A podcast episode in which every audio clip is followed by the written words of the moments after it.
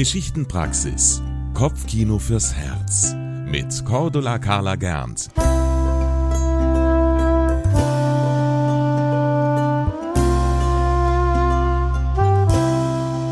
Ich begrüße euch in der Geschichtenpraxis beim Kopfkino fürs Herz.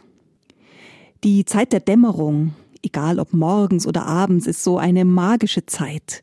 Diese allmähliche Veränderung des Lichts von dunkel zu hell oder von hell zu dunkel. Und nicht umsonst erzählt man sich gerade auch in der Dämmerung gerne Geschichten. Als ich einmal in einer Schulklasse in der Grundschule beim Geschichtenerzählen war, da kam irgendwo auch die Zeit der Dämmerung vor und ein Kind fragte, was ist denn das eigentlich, die Dämmerung? Und nachdem ich das dann so erklärt hatte, habe ich mich auf die Suche gemacht nach einer Geschichte, die erklärt, was die Dämmerung ist, und ich habe nichts gefunden. Und deswegen habe ich mir selbst eine Geschichte ausgedacht, einen kleinen Schöpfungsmythos, wie die Dämmerung in die Welt gekommen ist. Und die möchte ich euch jetzt heute erzählen. Vor Zeiten, als Gott die Welt gerade ganz neu erschaffen hatte, da gab es nur Tag und Nacht, hell und dunkel und nichts dazwischen. Gott hatte alles genau bedacht und folgendermaßen eingeteilt. Zwölf Stunden Tag, zwölf Stunden Nacht, hell, dunkel, hell, dunkel, auf immer und ewig. Tag und Nacht waren sich dabei aber so feindlich gesinnt wie Feuer und Wasser, denn die beiden sind ja auch sehr, sehr unterschiedlich. Sie legten keinerlei Wert darauf, jemals näher miteinander in Kontakt zu kommen.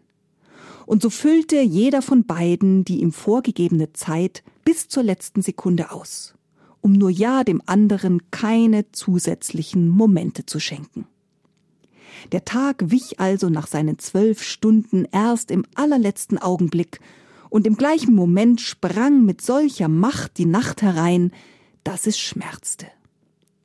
Der Wechsel von hell zu dunkel und umgekehrt war so hart und unnachgiebig, dass die Grenze wie eine messerscharfe Schneide die Tages von der Nachtwelt schied.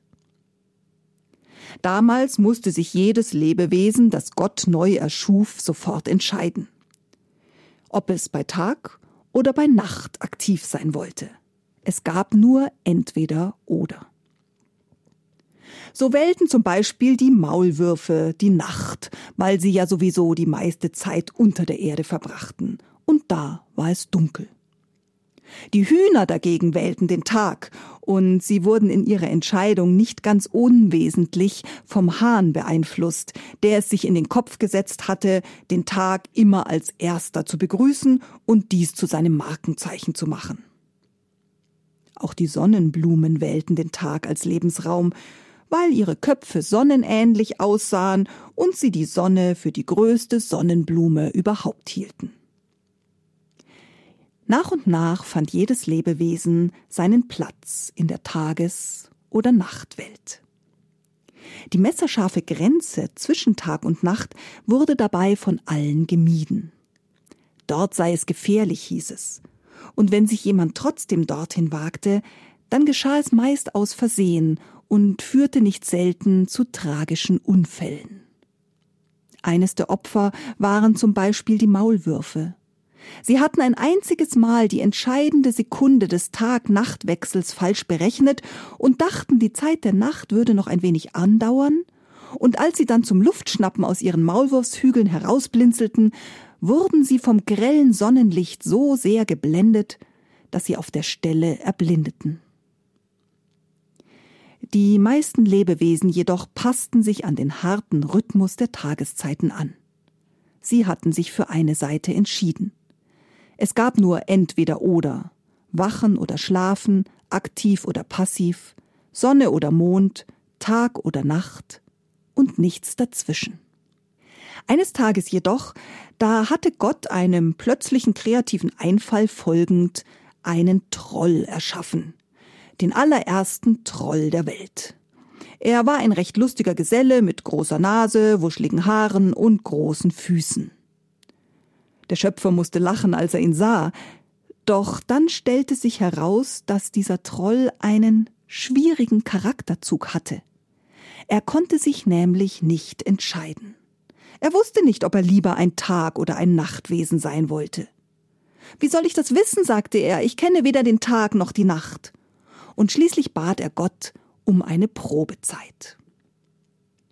Da es gerade Nacht war, sprang er mit einem großen Satz in die Nacht hinein. Es war alles dunkel und ganz still. Der Troll staunte.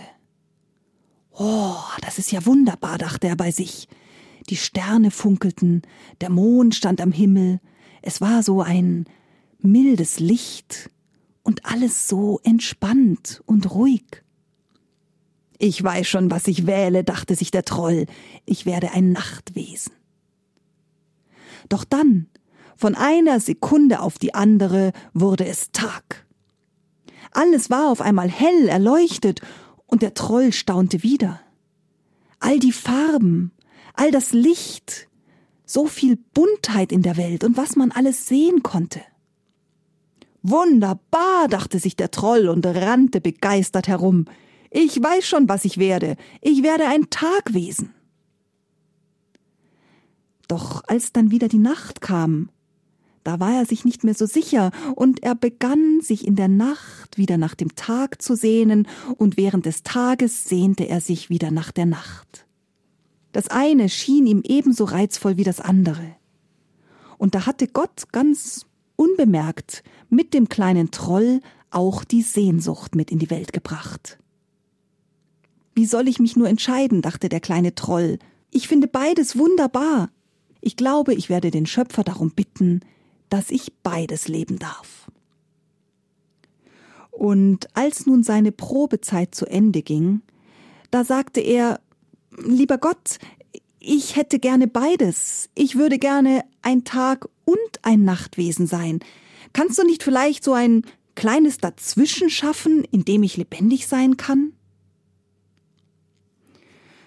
Der Schöpfer dachte einen Moment nach.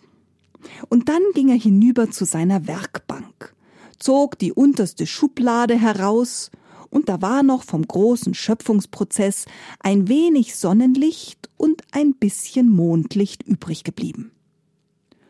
Und das nahm der liebe Gott nun heraus und mischte es zusammen. Und da entstand so ein Schummerlicht, nichts Halbes und nichts Ganzes, ganz schonend für die Augen und doch so hell, dass man etwas erkennen konnte. Ein Zwielicht, ein sich langsam veränderndes Wesen, ein allmählich, ein nicht mehr und noch nicht. Und Gott flickte es zwischen Tag und Nacht und zwischen Nacht und Tag ein. Und er nannte es Dämmerung. Der kleine, unentschiedene Troll war sehr, sehr glücklich über die neue Dämmerung. Jeden Morgen und jeden Abend beobachtete er nun den allmählichen Wechsel von Tag und Nacht. Morgens war er ein Morgendämmerungstroll, der erste, den es auf der Welt gab, und abends ein Abenddämmerungstroll, ebenfalls der erste, den es auf der Welt gab. Und immer freute er sich auf das Neue, auf das andere, das allmählich herannahende. Und stellt euch vor, in dieser Zeit des Wartens und Hoffens geschahen die wunderlichsten Dinge. Im Zwielicht der Dämmerung entdeckte der Troll die erstaunlichsten Geschichten. Es war nicht zu hell und nicht zu dunkel, nicht zu klar und nicht zu trüb. Es war genau richtig, um träumend zu sehen. Und auch Gott sah, dass es gut war. Und er ließ die Dämmerung dort, wo er sie eingefügt hatte. Und so ist es bis heute. Das war eine weitere Folge der Geschichtenpraxis. Kopfkino fürs Herz mit Cordula Carla Gernt. Jeden Samstagmorgen neu im MKR. Immer um 20 vor 8. Die Geschichtenpraxis ist eine Produktion des katholischen Medienhauses St. Michaelsbund. Wir machen auch Ihren Podcast.